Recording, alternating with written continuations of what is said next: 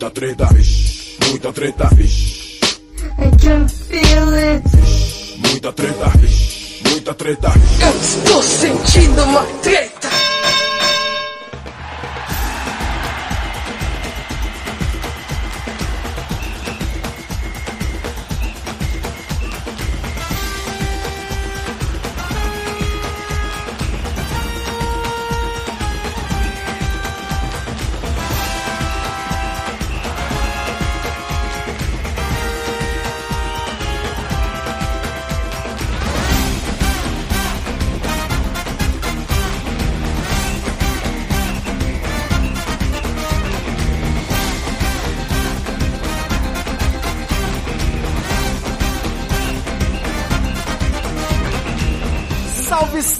Moçada! Salve, salve, rapaziada!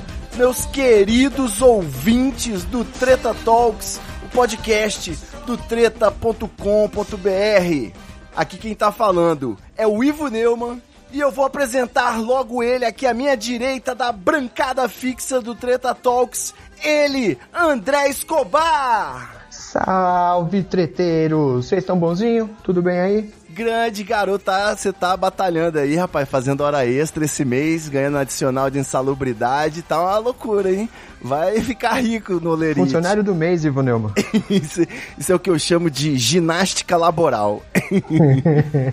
André Escobar tá aqui no Treta Talks agora e hoje nós temos um convidado especialíssimo, estamos tentando marcar esse episódio aí há um tempinho. E finalmente conseguimos contar com a presença dele para brilhantar nosso Treta Talks aqui de hoje. Meu querido convidado, William Deluca. E aí, rapaziada, Ivo, André, um abração para todo mundo, obrigado pelo convite. Eu tô há tempo tentando conseguir esse espaço também, mas eu sou um proletário, tipo o pai do Cris, eu tenho dois empregos, trampo pra caralho.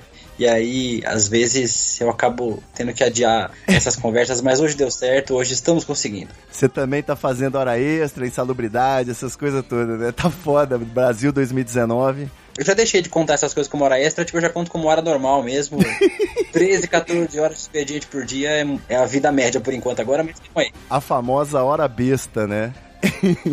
Vou só te dar uma dica aqui, que é muito mais gostoso chamar nosso querido amigo aí de Escobar. Faz, faz aí pra você ver como é que é. Escobar é mais gostoso, é mais gostoso. Você pode me chamar do que você quiser, fica tranquilo, rapaz. Eu tô aqui emocionado. O convidado hoje é coisa grande. Você tá de traje de gala, Escobar? Eu tô, que é bermuda e camiseta. Muito bem. Quando o Ivo mandou mensagem no grupo perguntando quem podia gravar, eu falei, não só posso como quero muito, porque o Deluca é foda. O cara é Opa! ponta firme, tem um posicionamento bacana, apesar de ser palmeirense, mas de resto é impressionante. É uma das minhas principais qualidades. Em relação a nome, eu também não tenho problema não, porque as pessoas me conhecem na internet como Deluca e pessoalmente quando conhecem chamam de William. E algumas pessoas, eu hoje falei inclusive hoje lá numa thread que tava rolando sobre, sobre nomes, que muita gente me chama de Bruno, né? Porque o meu Twitter é Deluca. Então as pessoas acreditam que existe um Deluca no mundo que é o Bruno. E que eu não tenho nenhum parentesco, inclusive, porém, não sou o Bruno Deluca. Digo que eu sou o Deluca menos famoso. eu achei que sua apresentação ia ser Fala galera! A abertura do Bruno Deluca aí. Mas tudo bem, parentesco não tá comprovado, então não. E eu vou aqui, assim, abrir meu coração. O que que aconteceu? Eu vou explicar esse episódio, né? Treta Talks não tem muita coisa sobre esporte. A gente fez aí alguns sobre e-esporte, mas não é exatamente uma atividade esportiva, né? Eu, há muito tempo que minha paixão aí pelo futebol meio que desencanou, mas aconteceu aí de ser inaugurado um bar de futebol em frente aos estúdios do Treta Talks. E aí eu tô convivendo aí com um batuque maneiro, um bar de flamenguista. Hoje tá aí a torcida do Botafogo, tá, tá tendo um jogo da Copa Sul-Americana e os caras tão incendiado aqui. Eu até pensei em deixar a janela aberta aqui para ficar um clima já de estádio, né? Eu até tava postando aqui que se bobeasse ia sair algum bicho a qualquer momento, que tá uns gritos aqui, então ia estar tá no contexto, né? De Todos tudo. os 10 torcedores do Botafogo. tá, não, então vieram todos, cara. Tá todo mundo aqui na, na frente Eles também. se juntam todos no mesmo bar. Fazendo o batuque, cantando Bete Carvalho. Tá, o show do intervalo tava até legal, mas aí começa o jogo e eles ficam gritando mais. Enfim, eu vou aproveitar então, já que é assim, se não se pode vencê-los, junte-se a eles. Vamos fazer um episódio sobre futebol. Eu trouxe aqui o William Deluca para me explicar, né, nova, para eu tentar entender qual é da, da magia do esporte, porque eu confesso que não manjo bolhufas. então eu queria começar por aí, pro, aproveitar que o Escobar tá aqui também para falar aí qual a relação de vocês com o futebol, se vocês ainda têm essa magia aqui de, do torcedor fanático, né, como é que é, ou se a, o 7 a 1 da vida aí vai tirando o encanto aos poucos. Pera um pouco, pera um pouco. A gente vai falar de futebol? Eu, e eu me preparei mal, rapaz. Achei que a gente fosse falar do final de Game of Thrones, que o Deluca gostou bastante. de novo, né? Ia ser o quarto episódio seguido de Game of Thrones no treta. A gente pode falar sobre isso também. Eu tô muito revoltado ainda, tô com muito ódio, então eu, eu, eu ainda tenho combustível para falar mal da final de Game of Thrones. Se vocês quiserem, a gente muda o tema neste momento. Não, virou um Fla-Flu, né? Afinal de contas. Não virou Fla-Flu, na verdade, porque ninguém gostou daquele final, né, gente? É, quem falou que gostou, te tá mentindo só pra ser diferente dessa questão. Virou um Flamengo e olaria, né? Digamos assim. Isso, virou tipo isso. Tipo torcedor do, do Bangu, assim, não existe. Mas fala aí então, doutor Bruno, qual que é a, sua, a história da sua paixão pelo futebol, resumidamente? Então, eu gosto é, desde muito cedo de futebol, né? Os meus dois avós, ambos já faleceram, o seu Darcy e o seu Birajara, ambos eram palmeirenses. A minha mãe não gosta de futebol e meu pai é santista. Meu pai teve o azar tipo de nascer naquele time do Pelé dos anos 60, dos anos 50. E aí o meu avô tentou de todas as formas fazer com que ele fosse, fosse palmeirense, mas era muito difícil lutar contra o Pelé naquela época, né? É, então meu pai acabou virando Santista. E pro azar do meu pai, o Santos não ganhava absolutamente nada há uns 200 anos quando eu nasci. Eu sou de 85, o Santos estava uma zica, acho que se não me engano, de 25 anos sem ganhar título. E pro azar do meu Pô, pai. Você deu eu... uma sorte, né? Quase virou Neymar Zete. Então, e aí, pro azar dele, eu comecei a gostar de futebol no começo dos anos 90, quando o Palmeiras montou os times que foram bicampeões brasileiros, campeão do Campeonato Paulista de 96, aquele time dos 100 gols. Timaço. Era, era um baita time, assim, era muito difícil competir, né? E aí, isso, isso eu tinha uns 10, 12 anos, uns 10 anos, eu tinha uns Nesse bicampeonato eu tinha 7 anos, acho 8 anos. Eu sou pessoa de humanas, eu sou péssimo de contas, que nem o ministro é, da educação, que também não sabe fazer. Você quer uns chocolatinhos para ajudar? E, então, tipo, eu achei uns bis aqui, eu tô. Mas eu tinha isso aí, eu tinha, uns, eu tinha uns, uns 7, 8 anos. E quando eu comecei a entender a vida de verdade, uns 12, 13 anos, foi quando o Palmeiras foi campeão da Libertadores, assim. Então, esse sentimento ele sedimentou muito. O que foi bom, porque se fosse 10 anos depois, provavelmente eu não seria palmeirense, porque o Palmeiras viveu uma draga desgraçada nos anos 2000, é, dois rebaixamentos, né? É, mas aí eu, eu já estava apaixonado, não tinha o que fazer mais. E aí eu sou, eu sou uma pessoa que gosta muito de futebol, gosta muito de ver o jogo. Estava vendo agora o sofrível Palmeiras 1, Sampaio Correia 0 pela Copa do Brasil. Sacanagem, eu gosto do Sampaio Correia. De reserva do Palmeiras. Comemorei também, porque foda-se, o que importa é que o Palmeiras ganhou. É. E, e, é isso, eu sou muito apaixonado pelo Palmeiras. Ô, é... Deluca, desculpa, deixa eu só tirar o, o, elefante branco da sala aí, que é o seguinte, o Palmeiras, ele não, não é um time meio que flertou aí com fascismo durante um tempo, não tem uma história dessa? Eu não vou nem falar que Palmeiras não tem mundial, eu quero saber isso, vocês não são meio fascistas? Respeitosamente. Mas não tem, vamos deixar claro já. Ontem eu estive, ontem eu tive o prazer de estar num evento com o Luiz Gonzaga Beluso, ex-presidente do Palmeiras, economista é, espetacular, é, um dos criadores do Plano Cruzado. E rolou essa piadinha, sempre que rola, né? Sempre que ele aparece, rola essa piadinha. E aí ele falou uma coisa maravilhosa que é um anacronismo histórico. Ele falou: Eu estava lá, eu vi. Pronto. Ele estava lá, ele viu. O Palmeiras foi campeão mundial e eu confio no Peluso. É, Olha aí, Albert Einstein. Porque você tem capa de jornal dizendo que o Palmeiras é campeão mundial, o Palmeiras é campeão mundial. Não, essa discussão nem existe para mim. Mas não foi essa pergunta, não. Não, não, mas é. Isso ia vir, eu tava preparado para ele. em relação ao fascismo, é verdade, o Palmeiras, é, é, acho que recentemente, nessa guinada à direita que o Brasil deu, acho que o Palmeiras, especialmente a diretoria do Palmeiras, essa diretoria do Palmeiras, flertou e. e não sei se foi um flerte, né? Fudeu com o fascismo mesmo.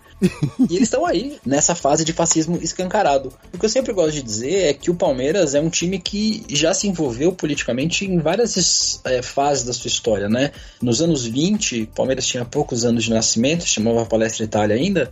O Palmeiras emprestou seu jornal, Fanfula, que era um jornal italiano, para dialogar com os trabalhadores italianos numa greve, na greve de 26, né? Foi uma das Olha maiores aí, hein? naquela época. Então, é, isso tá no cerne da história do Palmeiras, né? Tipo, essa ligação com os trabalhadores, essa ligação com o chão de fábrica, é, porque o Palmeiras ele nasceu como uma equipe é, é, de imigrantes, né? Como um time de imigrantes. E esses imigrantes que vieram para o Brasil, em sua maioria, eram pobres, que trabalhavam como comerciantes, trabalhavam como em empresas, nas ferrovias e tal. Pizzarias. É, é. Então, a gente tem uma origem que também é operária, né? É, nos anos 50, o Palmeiras fez um amistoso para fundar o Partido Comunista junto com o Corinthians. Os dois times fizeram amistoso e, esse, e esses valores dos ingressos é, ajudaram a fundar o Partido Comunista. Então, Olha aí, verdade, rapaz, isso aí não sabia não. então, a gente tem uma relação muito próxima com esse campo da esquerda também. Mas o que acontece? A diretoria do Palmeiras, que eu tenho um milhão de críticas em relação a ela, né? Esse excesso de financiarização do futebol, esse, esse futebol de arena, eu gosto muito de arena, gosto muito de estádio bom e confortável, né? Porque tem gente que não gosta de ir no lugar tudo cagado na parede, banheiro tudo mijado, você não tem o que comer, Que você isso? não tem onde sentar. Isso aí é ter que acabar a nostalgia. Eu acho legal como experiência, assim. Tipo, eu já fui ver muito jogo assim, mas eu gosto de conforto. Então, tipo, se eu pudesse chegar, ver meu jogo, ter onde no banheiro, eu, eu fico mais tranquilo. Mas, mas eu acho que os rumos que a diretoria do Palmeiras tem tomado são muito ruins em relação a isso. E eu acho que isso flerta também com esse fascismo, né? Com esse fascismo de classe média, que é quem vai nas arenas, que é quem vai no estádio do Palmeiras. É, e eu acho que o Palmeiras tentou tipo, surfar nessa onda, né? Especialmente a Leila Pereira, que é a dona da Crefisa, a patrocinadora do Palmeiras, que tem interesses financeiros, comerciais em relação ao governo federal, mas também tem interesses políticos em relação à própria presidência do Palmeiras. Assim. Caralho, chegou a polícia aí da casa do Deluca. Puta que O pariu. motoqueiro passou dentro do meu quarto agora. Isso que é delivery, rapaz. E aí eu acho que tem um pouco a ver com isso, assim. É, acho que esse flerte tem a ver com isso. A diretoria do Palmeiras disse que o senhor que está sentado na presidência da República hoje foi convidado pela CBF para entregar a taça, né? Ao Palmeiras. Mas é, acho lamentável que ele tenha dado a volta olímpica, que ele tenha usado a camisa, ganhado uma medalha. Não faz nenhum sentido, É, né? Lamentável ele respirar, né? É, é, mas é mais lamentável ainda ele respirar e se dizer torcedor do Palmeiras, que é mais lamentável ainda. Ele tem foto com camisa de todos os times de futebol possíveis, mas diz ele, que é nascido em Campinas, que é palmeirense, né? Então, Vocês que são brancos que se entendam. Eu acho que o Deluca bateu num, num ponto legal aí. Porque eu tenho a impressão de que, na verdade, mais do que um flerte com o fascismo, a diretoria do Palmeiras tentou se aproximar do poder, né? De quem estava dominando naquele momento. Era revanche, né? Depois do Lula corintiano, né? Sim, eu tenho a sensação de que se de repente quem estivesse ocupando o cargo da presidência fosse uma outra pessoa, a tentativa de aproximação aconteceria mais ou menos da mesma forma. Você acha que é por aí também, Deluca? Eu acho que sim, eu acho que sim. Mas eu acho que calhou é, o Bolsonaro se dizer palmeirense, ir no estádio do Palmeiras. Eu já tive o desprazer uma vez de estar assistindo um jogo no ano passado, começo do ano, inclusive, no Campeonato Paulista, e ele aparecer bem atrás de mim, assim, cara. Mas bem atrás, é, em uma área que levava lá pros camarotes e tal. Ele apareceu bem atrás de mim. E eu e um. Os outros sete, oito palmeirenses estavam lá, a gente se juntou pra xingar ele, assim. É porque tinha gente batendo palma, Perigoso, hein? outro babaca batendo palma e tal. A gente se juntou, mas, cara, por 10 minutos a gente esqueceu do jogo, assim, sabe? A gente ficou apenas tipo, dedicado a xingar o Bolsonaro. E acho que, acho que a gente teve o azar também, né? Porque o cara se diz palmeirense, vai no estádio, não sei o que, veste camisa. E aí acho que calhou é, uma boa oportunidade, entre aspas, para a diretoria do Palmeiras se aproximar dele. Assim, eu acho lamentável. Acho, é, acho que se fosse outro presidente, é, se fosse o Ciro Gomes, por exemplo, que é alguém que eu não votei e nesse momento tem um pouco de asco, mas se, se fosse, sei lá, se fosse o Ciro Gomes, a Marina Silva, o Boulos, se fosse qualquer outro presidente, eu não teria tanto problema, assim. Mas o Bolsonaro representa muitas coisas, né? Sim. Sim. Entre essas coisas, ele representa o fascismo desnudo, assim, um fascismo que não tem vergonha de ser. É, e por isso, eu acho que isso não coaduna com a história do Palmeiras e não coaduna com as coisas que acho que grande parte da torcida do Palmeiras realmente acredita, assim. Acho que teve muita gente que apoiou o Bolsonaro nessa onda do, do antipetismo e tal, mas eu acho que acho que no fundo a maioria das pessoas não coaduna com o que ele pensa, assim. É tipo, eu não posso acreditar que a maioria dos brasileiros, e isso inclui a torcida do Palmeiras, é, seja fascista como é o próprio Bolsonaro. Bom, isso é uma verdade pro, pro público em geral, né? Não é possível que a maioria das pessoas como um todo concorde com a postura do cara, né? Mas Então, quem surfou tá desembarcando, né? Essas alturas também já tá saindo, pulando do navio. Irmão, o Kim Kataguiri virou comunista. Peraí. Ele é Caramba, demais. né? cara. Nunca Eu me vivi enganou aquele isso. rapaz. O Kim Kataguiri ele virou comunista. É Vietcong. É, é... Mas eu acho que as pessoas estão começando a compreender, assim. Tem uma charge que eu não lembro de quem é, que mostra um casal sentado. O rapaz fala pra moça assim: Veja, meu amor, tem um burro vendado que vai nos servir café. E aí o burro, obviamente, dá um coice na mesa e derruba a mesa. E aí ele diz pra ela, mas também você tava torcendo contra. Ah, tipo, sim. assim, Estamos torcendo contra mesmo. era impossível o governo Bolsonaro dar certo. Não tinha como dar certo. Porque o Bolsonaro é a pessoa, talvez, dos 16 candidatos à presidência no ano passado, fosse o mais despreparado. Mais que o Cabo da Ciolo. É, é- é- é que, sei lá, que mesmo sendo doido, tem um mínimo de conexão com a realidade, assim. Qualquer É, um, é- né, bicho? Se fizesse um sorteio no Brasil e quem fosse sorteado era o presidente, a gente tava salvo. É simplesmente isso. Era tipo, era tipo aquelas edições do Big Brother, é, é, é, que tinha sorteio. Se a gente tivesse feito um sorteio, com certeza a pessoa seria mais competente que o Bolsonaro. Ele tá há 29 anos na vida pública, há 29 anos, é um inútil. É um inútil, é, é- é- ele é totalmente ignorante e ele é ignorante não como a média, sei lá, a média do brasileiro medíocre, né? Sem usar isso como demérito, né? É, sei lá, tipo ignorante sobre políticas públicas, é tipo ignorante sobre o funcionamento do Estado. Ele é mais ignorante do que a média do brasileiro mesmo. É, Exatamente. eu acho que ele tem uma deficiência cognitiva de conseguir entender as coisas somada a uma canalice é tremenda. Isso faz com que ele seja uma ameaça. Agora, para nossa sorte, e eu não sei se é sorte, um azar, sei lá, ele é tão incompetente que ele não consegue governar. Porque Isso. ele se juntou com todos os tipos de gente doida do Brasil. Então, onde tinha um coletivo de gente doida, ele foi lá. Nos monarquistas, nos olavistas, nos militares. A família dele já é um ninho de gente doida. Todos os ninhos de gente doida possíveis do Brasil, o cara juntou ao redor Doida, dele. mas não rasga dinheiro, né? Porque eles Exatamente. gostam de um esqueminha, uma tetinha do baixo clero aí, né? Uma, uma, uma registrado. É uma matinha.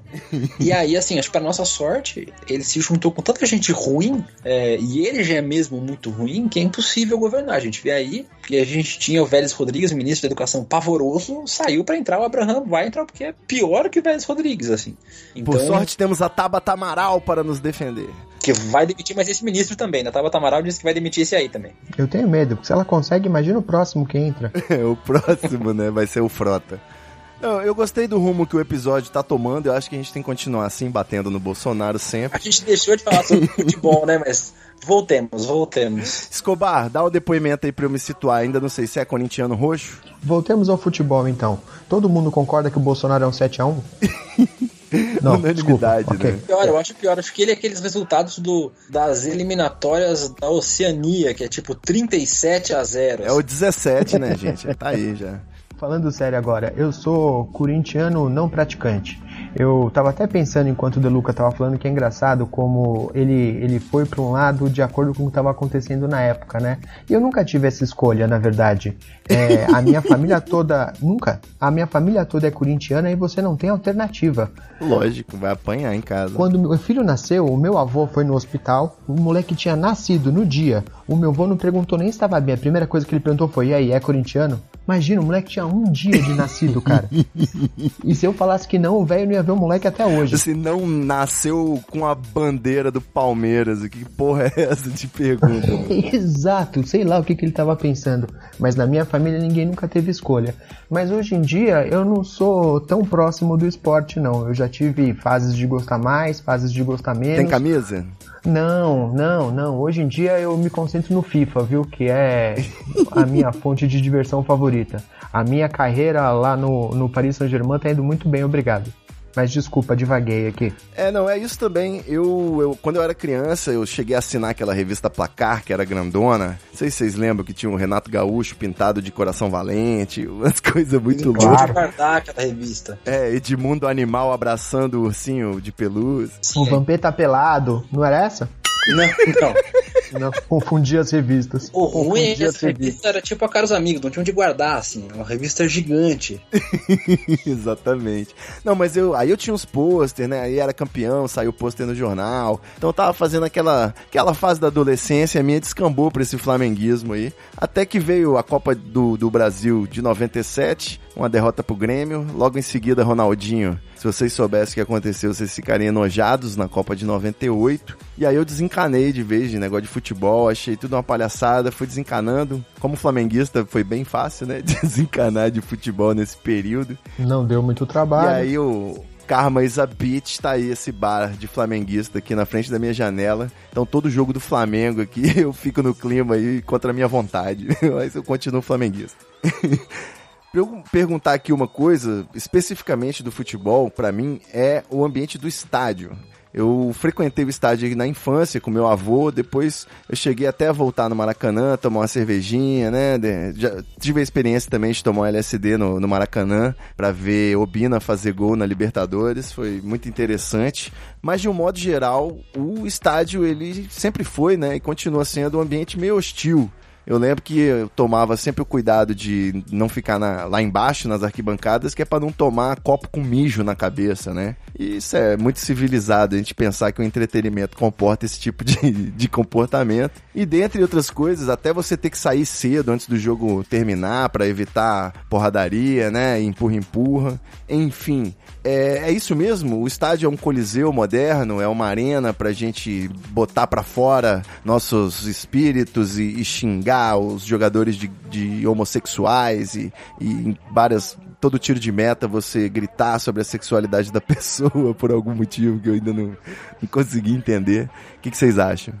É, então, ainda tem aquele ponto que você esqueceu na apresentação de falar que eu sou viado. O que torna um ah, pouquinho é. mais difícil é, minha existência. Tem esse detalhe. É, é, nos estádios brasileiros, né? Eu, eu, eu sou é, tipo um dos coordenadores da Palmeiras Livre, que é um coletivo de torcedores progressistas do Palmeiras a gente debate bastante sobre isso lá, né? Sobre a homofobia no futebol. É, eu tenho uma teoria, que não tem nenhum embasamento científico assim, mas de que esse espaço de catarse que o estádio provoca, somado ao anonimato que ele permite, né? Porque as pessoas podem simplesmente falar o que quiserem e tem, sei lá, tipo 100 mil pessoas falando. Multidão, exatamente. Porque se você chamar tipo, alguém de viado na rua, é uma coisa, né? Você chamou uma pessoa, a pessoa viu você, todo mundo viu você chamando uma pessoa de viado. Agora, se você tá em um grupo de pessoas com 40 mil pessoas, você se sente meio. Em uníssono, né? Cantando a plenos pulmões. Isso, e aí você se sente meio autorizado, né?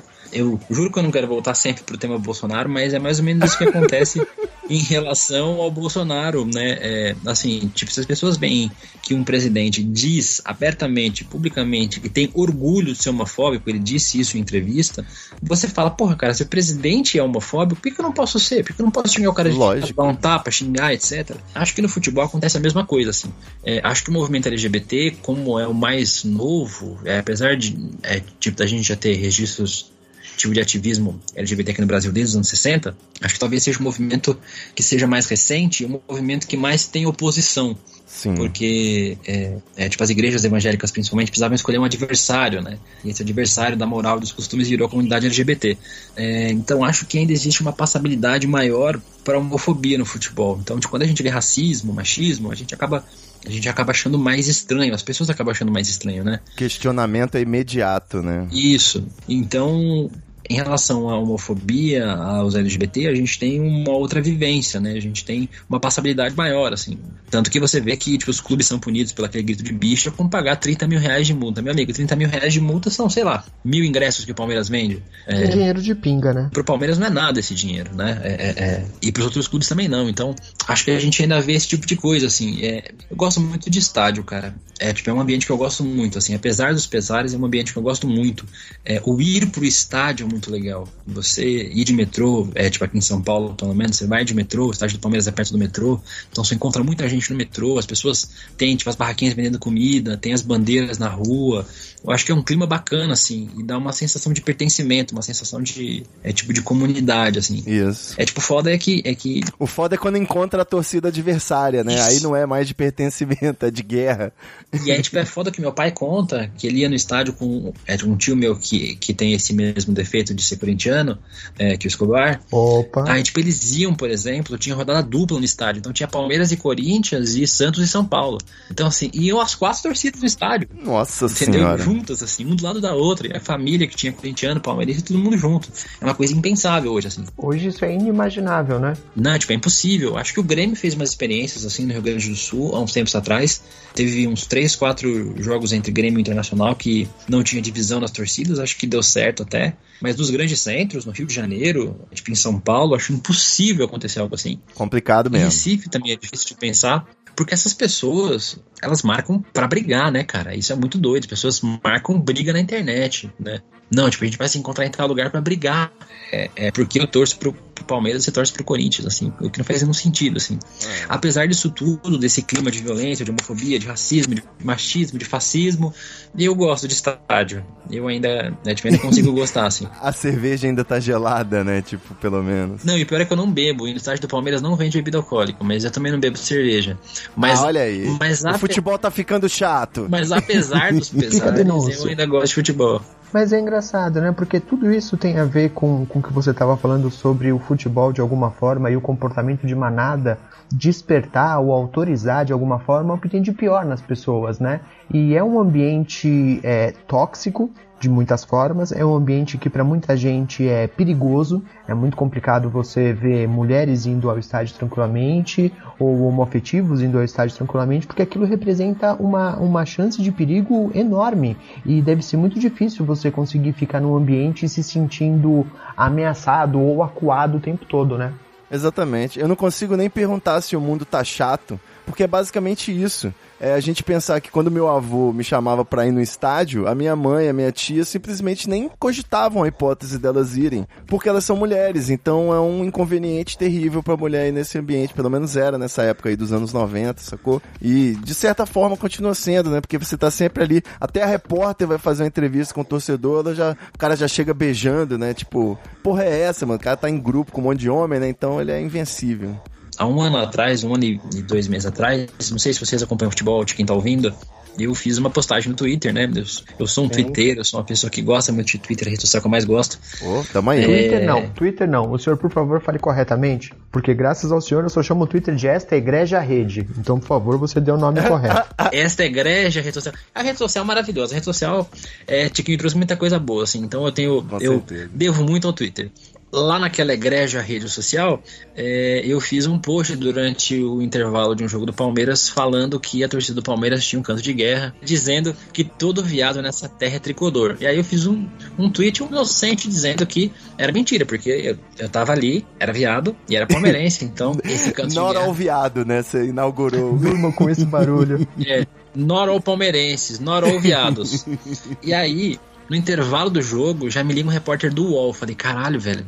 Indo pra casa, já tava com o editor do Globo Esporte no telefone, e com, com ESPN, com Sport TV. E aí, assim, acho que em duas horas tava com 15 mil retweets, assim, sabe? Caralho. E aí, por conta disso, e, e, tipo, eu já tinha dado entrevista antes em vários lugares. Fui na Fátima Bernardes falar sobre isso. É, a gente participou de uma série da ESPN, uma série da Sport TV, tipo, a gente lá como Palmeiras Livre, né? Porque outras pessoas participaram também. A gente sempre falou sobre esse tema, isso não é uma novidade. E por conta disso, eu comecei a falar, a dar mais entrevistas sobre esse tema do que eu já dava, assim, né? É, acho que além do próprio Palmeiras Livre. E sempre que um repórter, porque quase sempre é repórter esportivo, que não tem muita intimidade com a pauta da diversidade e tal, eles sempre perguntam pra mim: tá, mas e aí? Você tem relatos de homofobia no estádio? Eu falo, não, porque não vai viado no estádio, não vai sapatão, não vai travesti. Essas pessoas vão pro estádio. Quando vão pro estádio, são gays não afeminados como eu, é, é, ou são lésbicas não masculinizadas, Ou é, até ou bissexuais, por masculinizados, porque é mais aceitável, digamos assim, um pouco, né? Já que o, o espaço tem muito a ver com a masculinidade, digamos assim, ele é um pouco mais permissivo com mulheres masculinizadas. Então, mas ainda assim tem ofensa, ainda assim elas são ofendidas. Com certeza. É, Desrespeitadas sempre, com certeza. Isso. E aí, assim, essas pessoas não vão no estádio. Então, assim, é, tipo, a gente não tem um relato no Brasil de um casal gay que apanhou porque era de mão dada no estádio, porque não tem casal gay no estádio. Eu fui com ex-namorado no estádio, a gente se tratava Teria comigo. que ser gay e louco, né? Ao mesmo tempo. Isso. Lá naquele vídeo é, da Vice, naquele documentário da Vice, recomendo que vocês estão assistindo, beijo inclusive, chama Bicha. É só colocar Bicha e Vice no YouTube, o que vocês acham? É, o repórter lá, o jornalista que estava produzindo esse documentário, ele perguntou se, se eu pretendia fazer isso um dia. Eu falei, não, velho, porque eu não sou mártir, eu sou um ativista, sou um torcedor e sou um ativista. Então, assim, é, tipo, a gente tem é, é, é zero é, casos de homofobia ou de transfobia no estádio, porque simplesmente não tem travesti no estádio. Pensa como é que o travesti vai no estádio, cara. Sem chance. Impossível isso. Então, assim, acho que negros e mulheres sofrem muito nesses espaços, porque a gente ainda tem muito racismo, ainda tem muito machismo, mas os LGBT sofrem, acho que um tiquinho mais nesse momento, porque eles não podem nem ir no estádio. Né? Com certeza. Por conta desse tweet que eu fiz é, e desse desse movimento de que eu passo parte, eu tive que ir pra delegacia, eu tive que fazer denúncia, eu tive que ficar sem sair de casa um, dois dias. Tinha gente de uma torcida organizada do Palmeiras, que não citarei o nome, é, mas é verde. Ficou com a, mancha, a reputação manchada, né, essa torcida. Ficou com a reputação manchada. É, é, gente dessa torcida organizada tava procurando meu endereço onde eu trabalho. Tá que pariu. E eu sei porque, por sorte, uma pessoa do meu trabalho é da Mancha Verde. Ele falou, William, ó, tem gente atrás de você. Tentando descobrir seu endereço, tem gente perguntando que hora você trabalha aqui, que hora você entra, que hora você sai. E por que eu disse que eu sou gay? assim, foi basicamente isso que eu fiz. E aí, desde então, apareceram um milhão de pessoas tentando me atacar, me ofender, me descredibilizar. E nanana. É, tem um tem um jornalista chamado Cosme Rimoli, que é um jornalista esportivo, que eu espero que vocês não conheçam. Ele, eles acharam um tweet meu de 2008, dizendo assim, bicha, é, não, é Bambi, ganhamos dos Bambis. E aí, o título do artigo dele é Desmascarado Palmeirense contra a Homofobia. Ah, sim. É, é... Isentões. Isso, isso. Porque em 2008 eu chamei os os torcedores de São Paulo de Bambi. 10 anos antes eu chamei os torcedores de São Paulo de Bambi em um tweet, né? E que eu tava errado, falei que eu tava errado, mas que eu tinha outra compreensão, né? Eu achava que ainda era aceitável você usar a homofobia é, como brincadeira e tal. É, a gente tem uma outra percepção da sociedade e eu não apago os meus tweets exatamente por isso, né? Tenho, tipo, deixa eu ver aqui, acho que eu tenho cento e poucos mil tweets eu tenho 139 mil tweets. Eu, tweeto, eu tô no Twitter há 12 anos. E a gente muda, a gente evolui. Tem um monte de coisa errada que eu falava antes, um monte de coisa errada que eu postava antes. Mas, mas aí acharam esse tweet lá de 2008. E aí foi mais um motivo para me ameaçarem, me ofenderem e tal. Então, assim, sobre esse estar no estádio é ruim como uma pessoa normal, como tipo um torcedor, esse risco de violência, esse risco de briga e tal, mas como LGBT torna praticamente inviável existir nesse espaço sendo LGBT assumidamente, assim, né? Então você tem que ir com a sua camisa, com um a sua calça. né, de um óculos, de um nariz com um bigode postiço. Então, eu fiquei imaginando quando você falou que mudou no, na reportagem, né, no documentário da Vice, fala que você teve que mudar o visual para ir pro estádio e a câmera dá um close em você. Eu fiquei desesperado nessa hora. Eu falei, meu Deus, o Deluca tem que raspar a careca agora pra poder ir no estádio. Cara, foi. Porque já era, entregou outro, outro visual. Cara, foi, foi assim, foi uma, foi uma operação de guerra, assim. Porque primeiro esses caras tinham muito dinheiro, né? É, é era um baita documentário, assim, era uma equipe de 12 pessoas. E eles tinham muitas câmeras. Só que era a final do Campeonato Paulista de que eles foram gravar. Inclusive aquela maldição daquela final. É. Onde o Palmeiras foi assaltado novamente, mas não falaremos sobre isso. sobre o assalto que o Palmeiras sofreu naquele jogo. Porém, eu tive todo um cuidado, né? Tipo, eu conversei com todo mundo da equipe, a gente conversou bastante. E assim, eles ficavam filmando muito de longe, assim, mas muito de longe mesmo, e fingindo que estavam filmando todo mundo. E aí, tipo, não tinha microfone, eram os lapelas que eram colados embaixo da camiseta. então, crer. assim, de longe, a gente tava. Eram só tipo, duas pessoas andando, assim. A gente ficou encostado no carro, ficou conversando e tal. Mas aí é, foi uma operação meio de guerra, assim, porque naquela época ainda tava meio complicado, assim. Você teve é. que ir pro estádio tipo informante da polícia, é isso? Isso, tipo, não, tipo, fui de óculos. Eu fui todo. Eu fui todo comissário Peçanha, assim, todo PM. Porque eu ainda tinha meio que um receio, assim. Mas as pessoas não me reconheceram, por sorte, por conta desse lance do anonimato da multidão, assim, né? Eram 40 mil pessoas com boné e camisa verde, então assim, meio que você perde a capacidade de identificar gente diferente, assim. Então, eu fui o mais apaisano possível, assim. Mas hoje em dia eu ando mais sem medo, assim, velho. É, é, quando você é gay, quando você assume certas posturas, certas posições políticas, quando você escolhe levar, tipo, a sua identidade de gênero, a sua orientação sexual é, como uma bandeira de luta, tipo, você tem riscos inerentes, assim, sabe? Sem dúvida. Eu, obviamente, não quero morrer, quero apanhar, não, é, não quero ser mártir de causa nenhuma, porque eu quero morrer de velhice aos 98 anos de idade. Mas eu sei que sendo gay e escolhendo tipo, andar de mão dada com meu namorado na rua, eu tenho chance de apanhar, eu tenho chance de morrer. Isso aconteceu aqui em São Paulo tem quatro meses. Que um casal gay, o cara foi esfaqueado na rua e morreu. E acontece frequentemente, inclusive, né? E, e, e, tipo, em São Paulo, que é uma cidade tipo, esse caso especificamente foi na Avenida Paulista, um local super gay friendly, super, super LGBT. Então, assim, tipo, o caso da lâmpada, há acho que seis anos atrás, foi na Avenida Paulista. Agora, você imagine na periferia de São Paulo, você imagine nas regiões mais distantes do centro da cidade, assim. É, então, ser LGBT já é uma, tipo, já é uma condição de risco nesse país, né? Que mata um LGBT a cada, é, tipo, a cada 16 horas. É, é, em crimes de intolerância, né? Então, é, quando você assume certas posturas, você já tem um certo risco inerente, assim. Então, tipo, eu não tenho muito receio. Mas é foda, é foda porque, porque você precisa ficar preocupado o tempo todo. É... é uma briga que você comprou, né? Vamos dizer assim. Então você tem alguns privilégios que te permitem comprar essa briga, até a sua inteligência que seja para não se colocar numa situação mais perigosa, digamos assim. Né? O fato de ser homem também ajuda um pouco.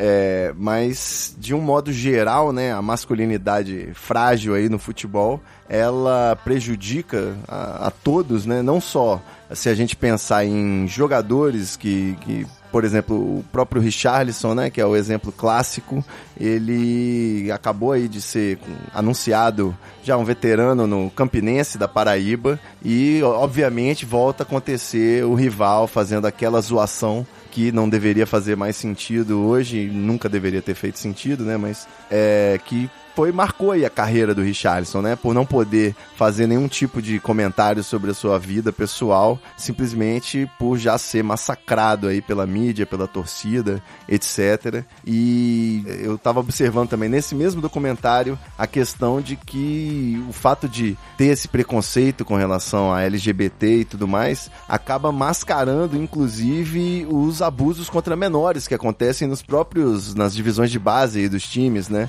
Você tem episódios de que o, o, a vítima ela não pode se pronunciar, porque senão a vida dela vai ser um inferno ainda maior. Né? Então é, um, é uma situação assim completamente inacreditável a situação do, do, do, do futebol, né? Nesse, se você analisar esse espectro aí da masculinidade frágil.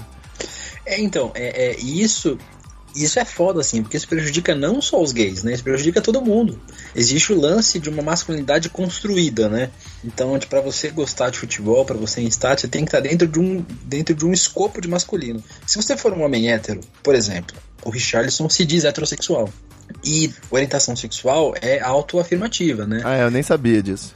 É, então, tipo, eu não posso dizer que tipo, alguém é gay porque alguém parece ser gay. Porque parecer ser gay ou parecer ser hétero tem uma linha muito tênue que separa as duas coisas, né? Sem dúvida. Até porque não quer dizer nada, né? É, então, tipo, a gente tem uma construção social do que é ser heterossexual, do que é ser gay, do que é ser homem e do que é ser mulher. E se você transitar um pouco além da linha que as pessoas imaginam que seja aceitável, você acaba sendo, é, você acaba sendo tipo discriminado. É, tipo, eu tenho um amigo de escola que ele era muito afeminado. E hoje ele é casado e tem dois filhos. E me parece muito feliz. Porque as pessoas fazem uma construção. Né? A gente acha que ser gay, ela tem um tipo de gay e um tipo de hétero. Né? É, o Richarlison, por exemplo, por não responder esse masculino construído que se espera no futebol, sofreu a carreira inteira. Não se sabe aonde é que o Richarlison poderia ter ido se ele não fosse é, é, é, é, se ele não fosse, entre aspas, e várias aspas, fazendo várias aspas com a mão aqui, se ele não parecesse ser gay. Exatamente. Poderia ter sido um grande craque da seleção, né? De Copa do Mundo e tudo mais.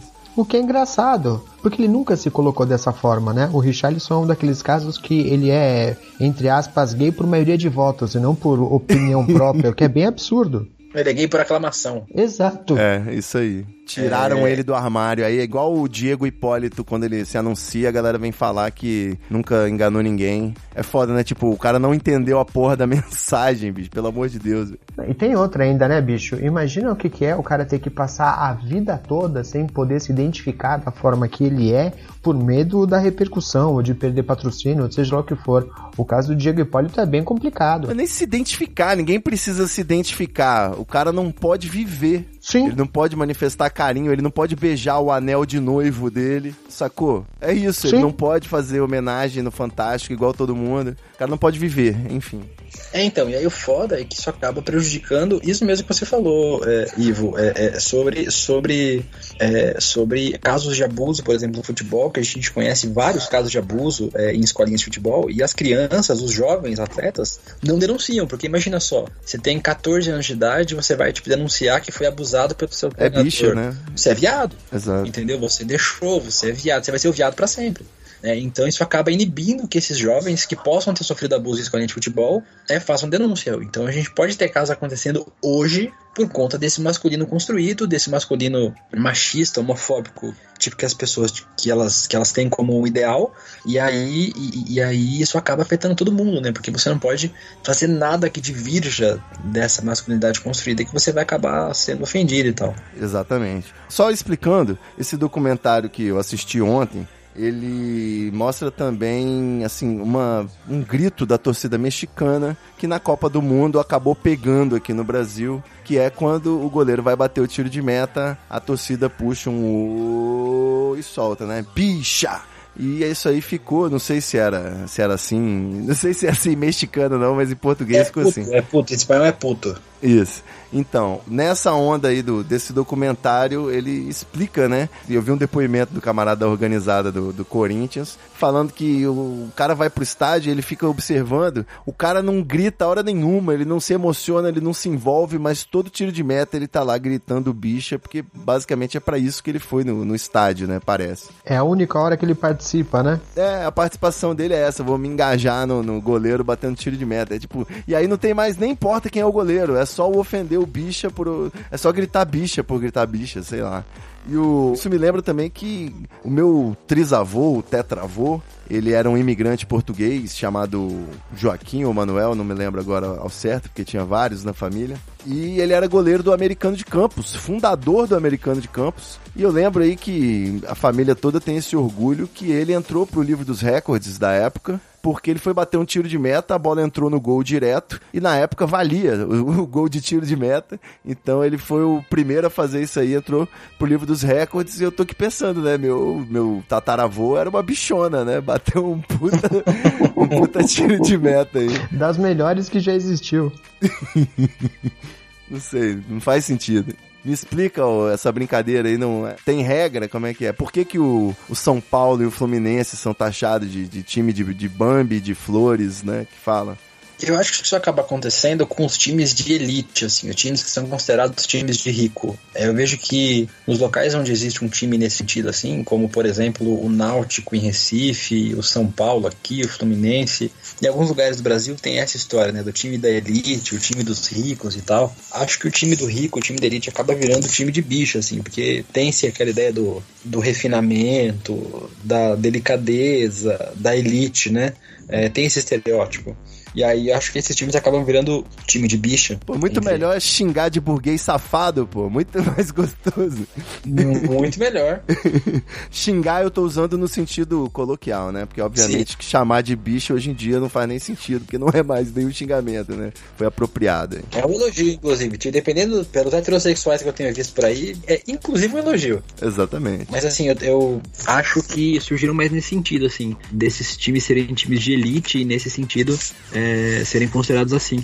Em uma época em que isso era mais possível, assim, né? Uma época que isso era mais aceitável. E tá relacionado também com o que você estava falando antes, né, De Luca, sobre o, o, o comportamento que não é aceito como heterossexual o suficiente. Esse refinamento trazer junto a pecha de homossexual exatamente por ser mais refinado, por ser mais educado, ou alguma coisa desse tipo, né? Sim, eu, o Luigi mesmo, meu amigo, compra um tênis de mais de mil reais, eu vou no WhatsApp e falo que isso é viadagem. A palavra, sacou? Que é, né, você fala que é frescura, que é viadagem, porque você já associa isso a um sentimento que não tem nada a ver com isso, sacou? É outra coisa. É, então, quando rolou essa treta veio muita gente no meu perfil, lá no Twitter, é, veio muita gente me xingar e tal, e veio gente dizer, não, mas na verdade, eu não tô querendo ofender os homossexuais, eu tô só chamando uma outra pessoa de viado. As pessoas não conseguem compreender que xingar alguém de viado é tentar ofender a pessoa por conta de uma orientação sexual que seria pior do que ser hétero, né? Então, tipo, se eu digo que você é viado de uma forma ofensiva, eu tô querendo dizer, nossa, ser viado é uma coisa ruim, logo eu vou xingar você de viado.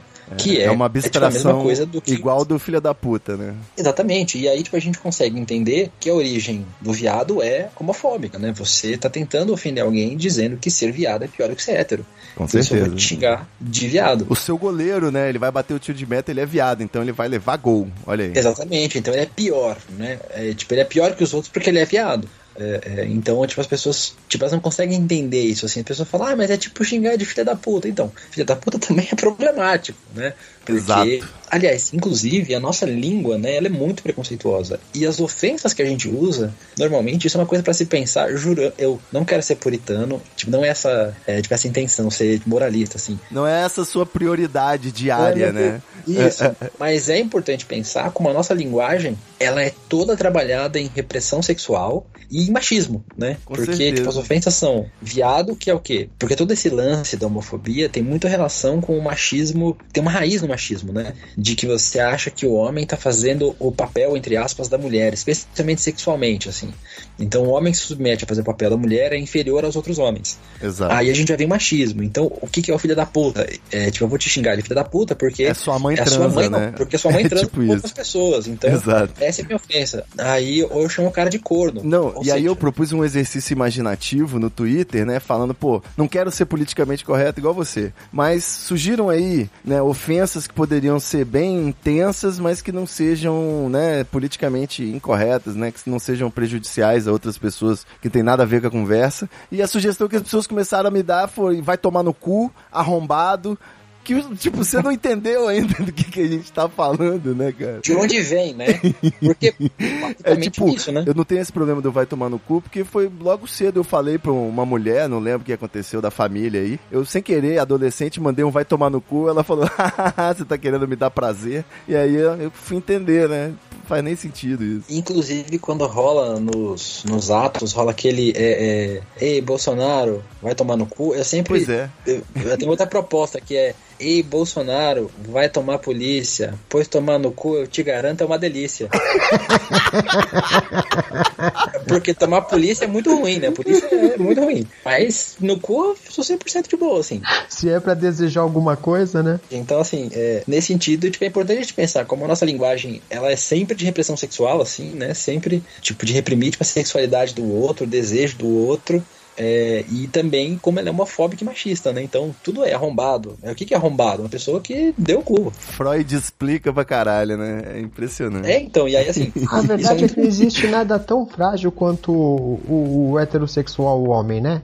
Isso é ridículo, cara. Eu tô rindo aqui, mas é aquela história, né? Seria cômico se não fosse trágico. Tem um outro papo que me incomoda profundamente, e aí eu vejo que a gente não vai falar sobre futebol, a gente vai falar sobre vários assuntos, inclusive Bolsonaro e sexualidade. A gente só partiu. O futebol foi só o ponto de partida, fica tranquilo. Pontapé inicial, né? Aí, já que a gente tá falando sobre absolutamente tudo, tem esse lance também das pessoas acharem que qualquer pessoa homofóbica é naturalmente uma pessoa homossexual.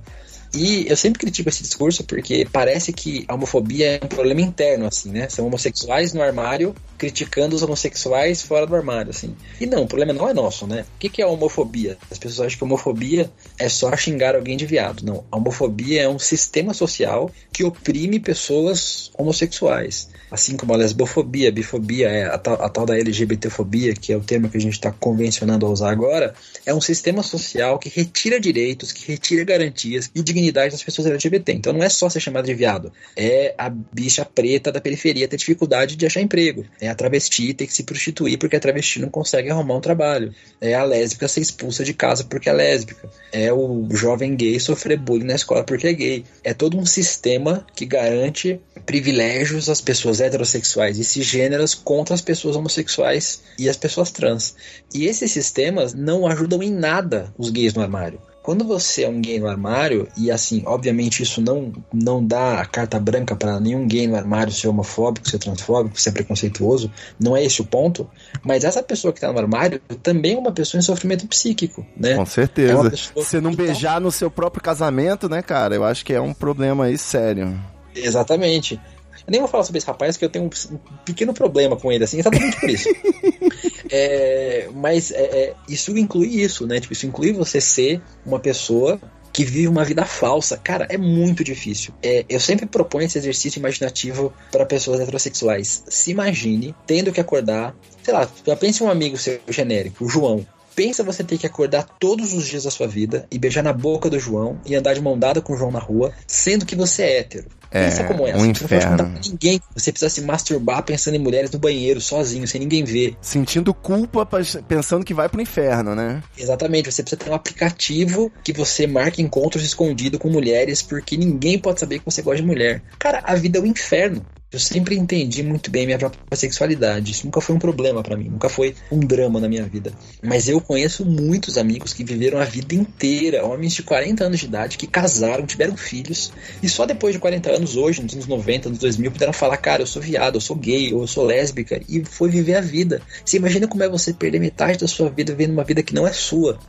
Então, assim, até para pessoas LGBT no armário, que, que possam ser eventualmente homofóbicas, porque tem muito LGBT homofóbico e transfóbico, é uma vida de muito sofrimento psíquico. Então, assim, a homofobia não é um problema de gays. Não é um problema entre gays. A homofobia é um problema da sociedade heterossexual, heteronormativa, cisgênero, cisnormativa. Acho que todo mundo que está ouvindo sabe o que é cisgênero, né?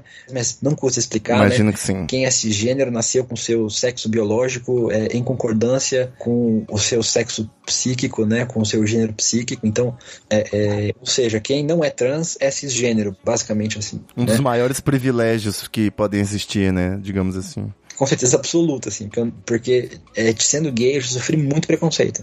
Mas eu não quero imaginar como é ser trans, porque os relatos que eu tenho são um terror. É, ter que viver num corpo que não é seu. Além de viver uma vida que não é sua, você vive num corpo que não é seu.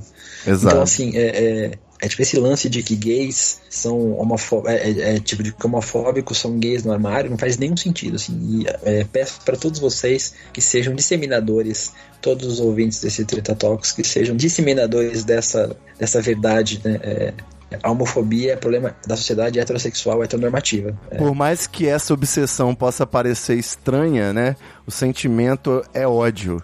E Então. é bem claro, eles deixam isso bem claro. Mas aí eu acho que, na verdade, existem outros tipos de fragilidade sexual, né? Outros tipos de, de ego frágil, assim. Você não precisa ser necessariamente é, gay pra isso, mas você pode ser um homem heterossexual com desejo é, em mulheres, por exemplo, mas você tem, é, você tem medo de se mostrar sensível, você Vulnerável. isso, exatamente. Então, assim, isso é um problema sério, assim, porque são esses homens que têm, que, que vivem uma vida com uma masculinidade, aquela masculinidade construída que a gente falou, né? Que, que é muito ruim pra tudo, assim. Então, então, acho que muitos homofóbicos, e eu não tô tentando ser, sei lá, simpático com eles, assim, é, mas eu entendo de onde venha, eu entendo a origem, eu só não aceito que isso seja expresso socialmente, que as pessoas precisam aprender que todo mundo tem direito a ter sua identidade de gênero, sua orientação sexual. Mas muitos homens, a homofobia acaba fazendo com que muitos homens também por isso, assim, porque não conseguem expressar seus afetos, os seus desejos da forma como eles gostariam. Tem um tabu é, que eu sempre puxo nesses debates que eu faço, que é sobre sexo anal, por exemplo. Né? As pessoas acham que sexo anal é uma prática homossexual porque convencionou-se que sexo anal é uma prática que homens gays gostam. E eu conheço, pessoalmente, uma infinidade de homens heterossexuais que gostam de sexo anal, que gostam de receber sexo anal de suas companheiras, e isso não os torna gay. Longe disso. Aí você imagina na cabeça de quem, sei lá, acha que menino veste azul, menina veste rosa. É. Eu falo pro cara, não, é suave você dar sua bunda pra sua namorada, que é suave, assim. Como é, explicar que o você cu não é a, a joia do infinito da sexualidade da pessoa, né? Exatamente, e, e- e- assim, não é como eu gosto de ter desejo que faz com que eu seja gay. Não é eu chorar vendo um filme, vendo, sei lá, vendo de Detetive Pikachu que foi péssimo. Não é eu chorar vendo um filme que vai me fazer ser gay, né? Tipo, ser gay é minha identidade, minha orientação sexual é, é o tipo de pessoa pela qual eu sinto desejo físico, desejo sexual, desejo afetivo, né? Isso não tem a ver com como eu transo, isso tem a ver, tipo, tanto que há, há 20, 30 anos atrás, a gente, a, a gente não precisa ir longe, tinha o tal do gilete, não sei se vocês são dessa época, vocês são novinhos, são crianças. Gilete corta dos dois lados, é isso? Isso, e aí tinha uma figura que era o homem ativo. Existiam homens Sim. que tinham respeito social, porque eram homens que falavam grosso e usavam calça jeans e. Quem é, o macho da relação, né? É? Exatamente. E aí tinha o macho da relação, que era o cara que comia viado. Ele não era viado, ele comia viado. Ainda tem isso no interior do Brasil, vocês podem acreditar que tem. É o famoso macho tá embaixo de outro macho. Exatamente. E por quê? Porque existia essa construção, essa ideia de que o que faz você ser gay é, é uma série de outros fatores que não são quem você. Ser afeminado, né? Tem desejo. basicamente. Isso. Eu quero pegar um, um gancho aí só pelo seguinte, é, a gente cresce, né, com essa, esse preconceito que é, já foi mencionado aí sobre trejeitos, que a gente chama até de gaydar, né, o radar. E hoje eu recebi um colega meu que ele é assumido, já teve um relacionamento e tudo mais, morou junto. E foi casado, né? Eu não sei se foi casado, mas enfim, na prática foi casado. E só dele chegar e trocar, falar meia dúzia de palavras comigo, um bolsominion já virou pro outro ali, eu flagrei no longe, já fazendo uma piada de qual a diferença entre gay e viado, não sei o quê. Então, assim, foi tipo, não demorou um minuto e o preconceito já se manifestou imediatamente. E com isso eu pego o gancho pra comentar, né? Se você, se a gente for falar assim sobre trejeito, não é nenhum elogio, mas você, Deluca, você teve que avisar que você é gay, né? Tipo, pra deixar claro aqui qual é o seu local de fala e tudo mais, justamente porque eu imagino até que por frequentar o estádio você já tem que desenvolver esse mecanismo de defesa aí pra não dar pinta, que é uma capa da invisibilidade aí, e que inclusive dá pra estender na crítica de que a gente, quando pensa na figura do- dos gays fodões da, da ficção, agora tem uma leva, né? Tipo o traficante viado, não, não sei se vocês lembram dessa sketch, mas o próprio Capitão Holt do Brooklyn Nine-Nine agora é, é o gay machão, o gay que não dá pinta e tudo mais. Enfim, é um- tudo, tudo uma construção social e a gente tá preso nisso achando que é uma coisa, sei lá, biológica, é uma doideira. É, então, eu, eu, eu, é, tipo, eu não forço nada, assim, eu sou como eu sou, é, tipo, eu aprendo, é, é, é, eu uso muito o pajubá, né, que é o idioma gay que a gente chama, né, que é uma língua gay própria. Eu tenho- Parcialmente apropriada pelo Twitter. Exatamente. E assim, eu tenho um péssimo hábito é, que eu desenvolvi, é que eu chamo as pessoas de bicha, mas eu chamo todo mundo de bicha. Eu já chamei o governador de estado em entrevista de bicha. Já- é verdade. Falei, ah, bicha, pelo amor de Deus. Porque assim, pra mim, bicha é tipo vírgula. Entendeu? Eu chamo todo mundo. E assim, tipo, eu não tenho nenhum problema com isso, assim. Acho que eu nunca morri na rua, sei lá, por, por um acaso, assim. Porque, tipo, eu não tento esconder isso, assim. É. E por muito tempo eu tive essa preocupação. Quando eu tinha uns 20 anos, era mais novo, eu tive essa preocupação de parecer menos gay. Eu parto do princípio que não só você, mas eu e o Escobar também, a gente é condicionado a não dar pinta. Mesmo que a gente seja hétero, né? Não pode nem chorar vendo RuPaul, é sacanagem. Ih, eu perdi. Eu perdi essa partida aí, amigão. Porque o povo já é viado. Não, eu sou pintosa pra caralho. Então, assim, tipo, uma coisa que eu nunca me preocupei, assim. Acho que é mais, sei lá, sorte, assim, porque. E nem estádio eu meio que me preocupei com isso, porque é, é porque é tipo, é doido que eu quase sempre vou contra as pessoas, assim. Então, com amigos e tal. Então, entre nós a gente sempre fala de uma forma muito aberta e tal. Mas é impossível. A gente não sendo é, é, tão, tão masculino, entre várias aspas, né? É, como eu sou, é, se fosse outro caso, eu teria que fingir com certeza, assim. É, é, é, eu conheço outros amigos meus, homens gays, que vão no estádio e que vestem todo um personagem, fazem todo, todo um processo, porque. Mas assim, eu gosto tipo de demonstrações de afeto, assim, sou uma pessoa muito física, então eu gosto muito de estar abraçado, estar de mão dada. Com os meus dois namorados, meus ex-namorados em que eu fui no estádio, eu fui como amigo, assim. A gente não deu a mão, não se abraçou, não se beijou. Eu levei uma camiseta reserva na mochila para saindo do estádio, poder trocar a camiseta para poder ir de mão dada com ele na rua, assim, porque é, tipo, eu não queria estar com a camisa do Palmeiras e ver uma pessoa, especialmente perto do estádio, que as pessoas vissem isso, né? Então, é tipo, de uma certa forma, é, é tipo, ainda que eu seja mais masculinizado é, dentro desse estereótipo que se espera, nas vezes que eu fui com os meus ex-namorados, eu tive que usar, sim, essa, esse manto da invisibilidade, porque... Até por um cuidado com eles, né?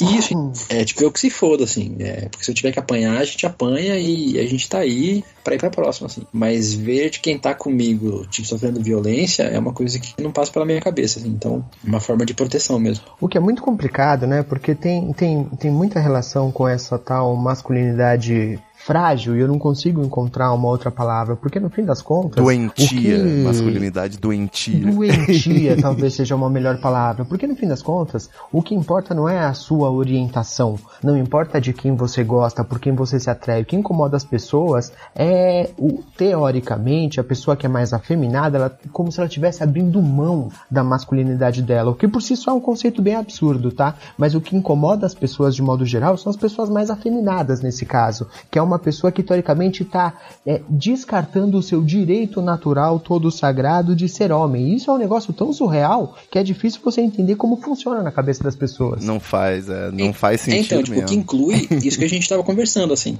Acho que incomoda as pessoas numa sexualidade, no íntimo, assim, né? Se você pegar, sei lá, tipo, se as pessoas fizessem muita terapia, elas talvez fossem descobrir que o que incomoda elas é o fato de um, um homem que tem a função de copular com as mulheres, de reproduzir, de ter filhos. Ir pra guerra, matar outros homens. De ser o sustento da casa e etc, etc, etc. É, esse homem abrir mão disso tudo, dessa maravilha que é é, ser homem, né? Essa dádiva. Essa dádiva dada, porque imagina, você podia ter nascido mulher, que é uma tragédia, né? É tipo, inclusive, ontem, inclusive, a gente compartilhou é, uma notícia pavorosa de um pai que assassinou a filha porque queria ter um filho homem uma criança de seis meses de idade. Só para vocês verem o grau de psicopatia que se gera na cabeça das pessoas, uma doença mesmo, de achar que ser mulher é pior que ser homem. Então tem a ver com isso, assim, de que como é que você, uma pessoa que nasceu com o dom sagrado de ser homem, de ter saco, de ter pinto, apesar de que existem é, homens que têm xoxota e mulheres que têm pinto, mas isso é uma. Não sei se Ou nenhum nem outro, né? Exatamente. Nem pinto, nem nós... xoxota, ou os dois também. Nossa, se a gente entrar por aí, esse programa não acaba nunca. Isso, nós não conseguiremos é, tipo, atingir. Nós podemos marcar outro Treta Talks, é, inclusive para falar sobre esses assuntos, é, é já me autoconvidando. Parte 2, olha aí. Isso. Mas assim, é impossível para esses homens imaginar que um homem possa abrir mão da maravilha que, se, que é ter um pinto e ter um saco para poder se relacionar com outro homem que tem outro pinto e outro saco e assim rebaixar a masculinidade. Acho que essa é a palavra, assim.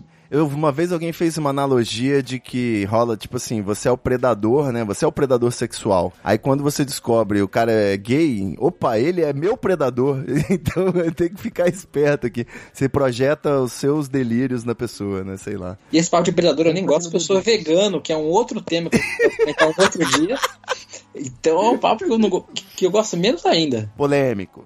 Sacanagem, eu não acho polêmico, não. Eu acho que todo mundo tinha que ter pelo menos o objetivo de ser vegano, né? Vamos combinar aí. Eu vou dar um negócio pra você que você pode não acreditar. Vocês podem não acreditar. Eu já sofri mais preconceito por ser vegano do que por ser gay. Que isso. Já fui mais ofendido em internet e pessoalmente por ser vegano. Churrascaria, né? Por ser gay. Existe um, um anti-veganismo inacreditável, assim. Ontem, ontem teve um cara que eu admiro muito, assim, que fez um post sobre, sobre, sobre um restaurante de Belo Horizonte que ganhou o prêmio de melhor comida de boteco. Pro azar da humanidade. As pessoas ficaram revoltadas. As pessoas ficaram revoltadas, cara. Mas como assim? Porra, ao invés de querer experimentar, né, velho? E assim, é, é, só Obviamente, nós não vamos poder ter essa digressão enorme sobre vegetarianismo e veganismo aqui. Para, para um terceiro Treta Talks sobre vegetarianismo e veganismo, eu estou me convidando para ser quase da bancada. Você já sentiu, já, né? Deluca na bancada o Escobar fixa. fez isso aí. Eu fiz isso, tô aqui. Chegou chegando. Ah, Olha aí. Então a gente tá, tá aqui com calma, cavando nosso espaço aqui. É, é, mas é doido que as pessoas têm mais preconceito com vegano hoje em dia do que eu acho que com outras minorias, assim, porque. porque... Ah, mas você não vai dizer que você sofre mais por ser vegano do que por ser petralha, não é possível. Não, não. Esquerdista aí, safado. Aí é um, é um outro nível de, de, de, desespero hoje em dia. Mas se bem que eu vivo na minha bolha, né? Eu amo bolha, bolha é muito confortável, bolha é um lugar maravilhoso, amo bolha, porque na sociedade a gente já precisa viver com muita gente escrota, né? Na internet eu gosto de conviver, eu gosto tipo de escolher com quem eu posso conviver, assim. É, então, acho que na minha bolha eu sou pouco ofendido. Apesar de que os meus tweets, às vezes, acabam furando algumas bolhas, assim. Tem gente legal que me segue aí, que me dá uns retweets às vezes, como você, menino Ivo. e aí, às vezes, eu acabo furando algumas bolhas, assim. Hoje, por exemplo, o Jean Willis me deu um retweet, e aí tipo, tem uns retweets que são muito legais, assim. Tipo, eu sou, amigo, eu sou, eu sou muito amigo do Jean, ele me retweeta de vez em quando, mas tem, tem, tem um, um, um, um rio de chorume que segue o Jean. É, outro também é o, é, o Lula, né? Tipo, ex-presidente Lula. Tipo, eu sempre gosto de falar que, eu, que ele me segue no Twitter. Eu sou uma das 370 pessoas que ele segue no Twitter. É tipo um- aí- aí- uma verificação petralha, né? Você tem o, Exatamente. o selo vermelho. Não, eu tenho outro também, que, ele, que eu fui a última filiação que o Lula fez no PT antes de ser preso. Então é uma coisa que eu falo sempre, porque eu posso, então eu falo. Mas aí, esses dias a equipe do Lula me deu um retweet, cara. Velho, eu passei duas horas bloqueando pessoas, assim, duas horas. Porque o rio de gente que vem xingar é incrível, assim. Mas, no geral, dentro dessa bolha de esquerda, acho que a pauta que as pessoas menos têm entendimento e proximidade ainda é, é, é com o veganismo, com o vegetarianismo, assim. Tipo, Mas eu não sei conseguem- porque isso acontece. Oi? Eu sei porque isso, eu sei porque isso acontece. Por? É porque você estraga a ofensa de todas as pessoas, porque você é o Petralha que não come mortadela. Eu sou um petralha gourmet, come coxinha de jaca. é Muito, olha, olha só. Palmeirense é foda. Mas, caras, olha, eu tinha pauta aqui também, assunto. Eu ia perguntar se o Che Guevara não era homofóbico, já que você é esquerdista, mas eu prefiro aí, antes de pedir as arrobas de vocês, eu preciso só me antecipar aí aos, aos haters. Eu tenho que fazer o meu meia-culpa, né? Você já foi escavado aí, fez o, o seu Bambi, que você xingou, de, chamou de Bambi aí na zoeira com São Paulino e, e te pegaram seu tweet de antigamente. O Treta é um blog que existe também desde 2005, então a gente chegou a fazer umas duas postagens que tinha alguma coisa a ver com o símbolo da Casa Baratheon e a torcida do São Paulo, e eram piadas assim, que era só isso a piada. E ao contrário aí do Deluca, eu tirei do ar, porque eu acho que hoje em dia não colabora com mais nada e até pode prejudicar a gente no posicionamento aí com o Google. Então, sem homofobia, o treta já tá livre de homofobia, assim espero. E mandem as arrobas de vocês aí, que esse episódio ficou sensacional, mas a gente também já tá quase chegando aqui no. tá quase de madrugada já. Daqui a pouco é. Fala pra gente, eu eu quero, quero que o nosso querido amigo Escobar dê a arroba dele, porque ele tá aí com poucos seguidores no Twitter, é um absurdo, membro da bancada fixa, tem que ter pelo menos mil seguidores, então é arroba Belinha Underline Escobar, não é isso? Não, senhor, Belim Escobar, tudo junto. Sem, sem underline, Belinha Escobar, Belim tem dois L's, de Lula, não é isso? B-E-L-L-I-N Escobar, dois L's de Lula, na dúvida é lindo, inteligente e humilde, meu nick. Muito bem. Isso aí, campanha, siga o Escobar, manda também, Deluca, fala pra nós. Deixa eu só responder rapidamente sobre o Che Guevara. Sim, Eu sabia que você ia cair no meu bite.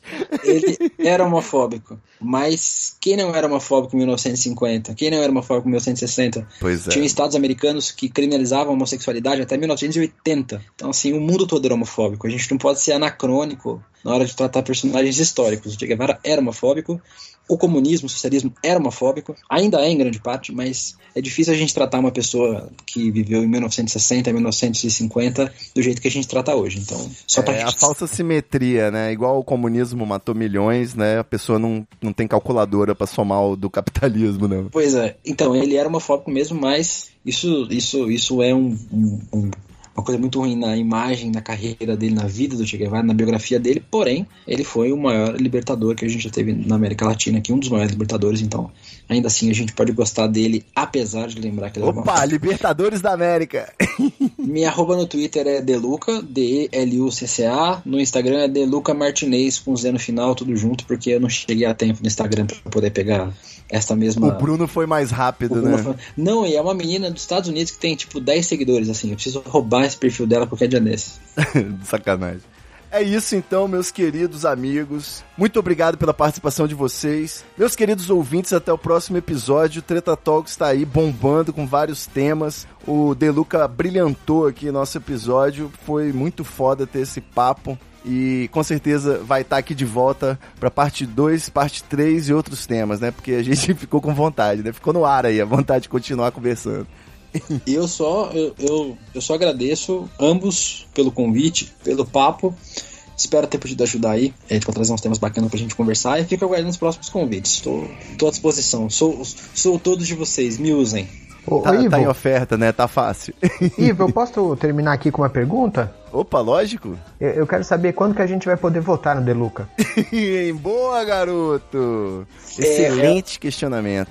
Eu já tô aí, já tô ensaiando até. Então, tipo, se vocês moram em São Paulo, Sim. Tem um grupo de pessoas que tem conversado aí e que eu tenho me reunido e que tem pedido para eu ser candidato a vereador no ano que vem. É, eu não posso me declarar candidato porque existe um milhão de impedimentos legais para isso e existe outra coisa, né? É, esse processo tem que ser uma construção coletiva, assim, não rola ser candidato de si mesmo. Boa. No ano que vem, a Partido dos Trabalhadores aqui em São Paulo vai precisar lançar muitas candidaturas, não tem mais coligação para legislativo, né? Então o PT vai ter que lançar aqui 55 candidatos. Eu tenho me colocado nesses últimos tempos é, como, como uma pessoa que topou conversar sobre construir um projeto para São Paulo.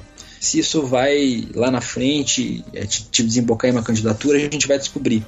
Mas eu acho que eu posso colaborar, pelo menos na construção desse debate. Assim. Acho que a gente precisa renovar os, os os nossos parlamentos e a gente precisa reaproximar a política das pessoas, né? As pessoas estão afastadas da política e, isso é muito culpa nossa, muito culpa das esquerdas, muito culpa do campo progressista, que fez com que as pessoas parassem de entender como, como a política acontece o tempo todo, todos os dias, que escolher pegar ônibus ao invés de andar de carro é uma escolha política, é, que escolher de, é, se reunir com os moradores da sua rua para reivindicar um ponto de ônibus melhor é político, como tudo é político o tempo todo, e a gente precisa parar de terceirizar a política, né? Para, abre aspas, classe política, né? A gente precisa ter uma ação direta política é, mais forte e, aí é esse o debate que eu tenho proposto aí com, com o pessoal que eu tenho conversado, com o pessoal das redes sociais que me segue lá, que me acompanha, com a setorial LGBT do PT aqui de São Paulo, com quem eu tenho conversado sobre isso também. E mais em breve a gente vai ter outras novidades em relação aos projetos bacanas LGBT lá da parte do, dos trabalhadores, mas o que eu posso dizer tipo, por enquanto é isso, é que, é que Excelente. eu estou tentando colaborar com essa construção, assim. Mas o que vai acontecer a partir disso, se você vai poder votar em mim ou não, a gente vai descobrir em julho do ano que vem. Ah, vai descobrir sim. Aguardamos ansiosamente. A gente tem que cair essa ficha logo, né? De que antipolítica, pós-política, esse papo aí nem esquerda nem direita, tem que superar o, o Lula livre, não sei o quê. Isso aí é a mais pura síntese da palavra alienação né? Não tem conversa. É o Bertold Brecht rindo na sua cara que o pior analfabeto é o pior analfabeto político. Então a gente tá aqui para isso. Se é para falar de futebol, que seja para falar desse caráter maluco aí, discutindo essa essa imbecilidade que é a homofobia no futebol. E acho que fica assim essa conversa. Ficou muito bom episódio. Valeu, meus amigos. É nós. Beijo. Beijo.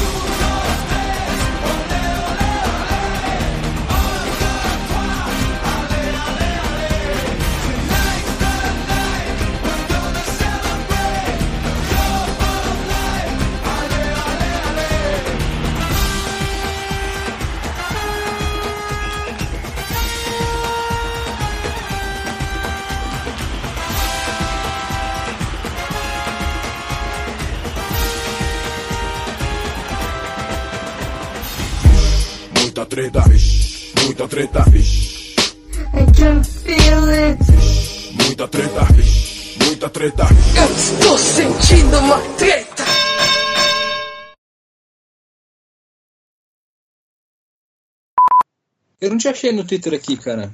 Como é? É Berlim? B-E-L-L-I-N.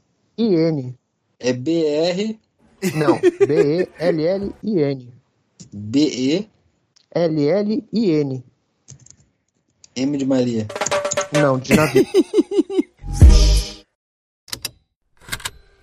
Estalo Podcasts.